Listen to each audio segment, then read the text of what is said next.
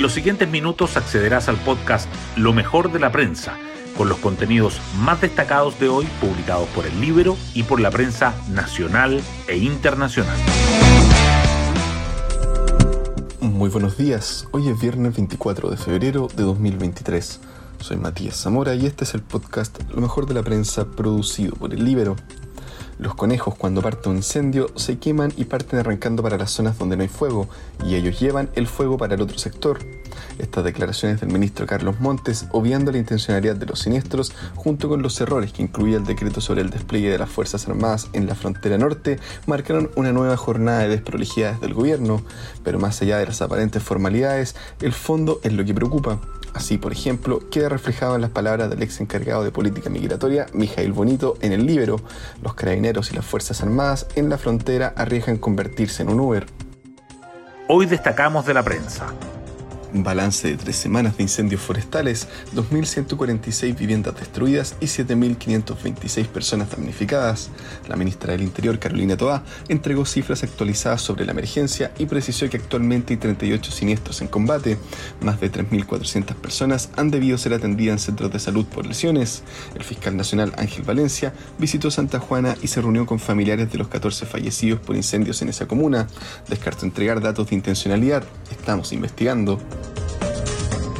Ejecutivo corrige decreto y estima que Fuerzas Armadas se desplegarán la próxima semana en la frontera norte.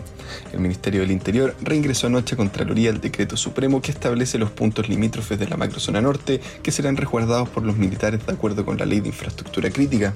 El documento había sido retirado en la mañana para hacer ajustes ante el riesgo de que no fuese visado por el ente controlador.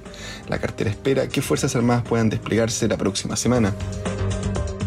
CPC propone como alternativa al impuesto al patrimonio subir un punto gravamen a empresas.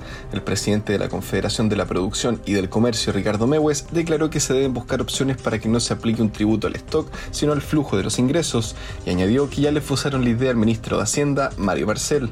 La tramitación de la reforma tributaria en el Congreso se reanudará el 7 y 8 de marzo con su revisión por parte de la Sala de la Cámara de Diputados. Ucrania en alerta máxima ante ofensiva de Rusia a un año del inicio de la guerra. Hace 12 meses que Rusia empezó su invasión a Ucrania.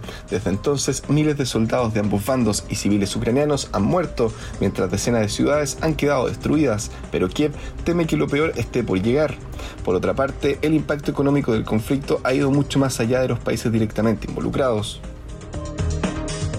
tasas de interés de los créditos de consumo alcanzan su mayor nivel en casi una década.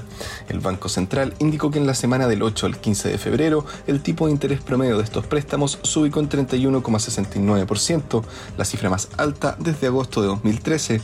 Expertos lo atribuyen al alza de la tasa de política monetaria, que está en 11,25% desde octubre de 2022. UDI define ejes de propuestas constitucionales para campaña con énfasis en seguridad.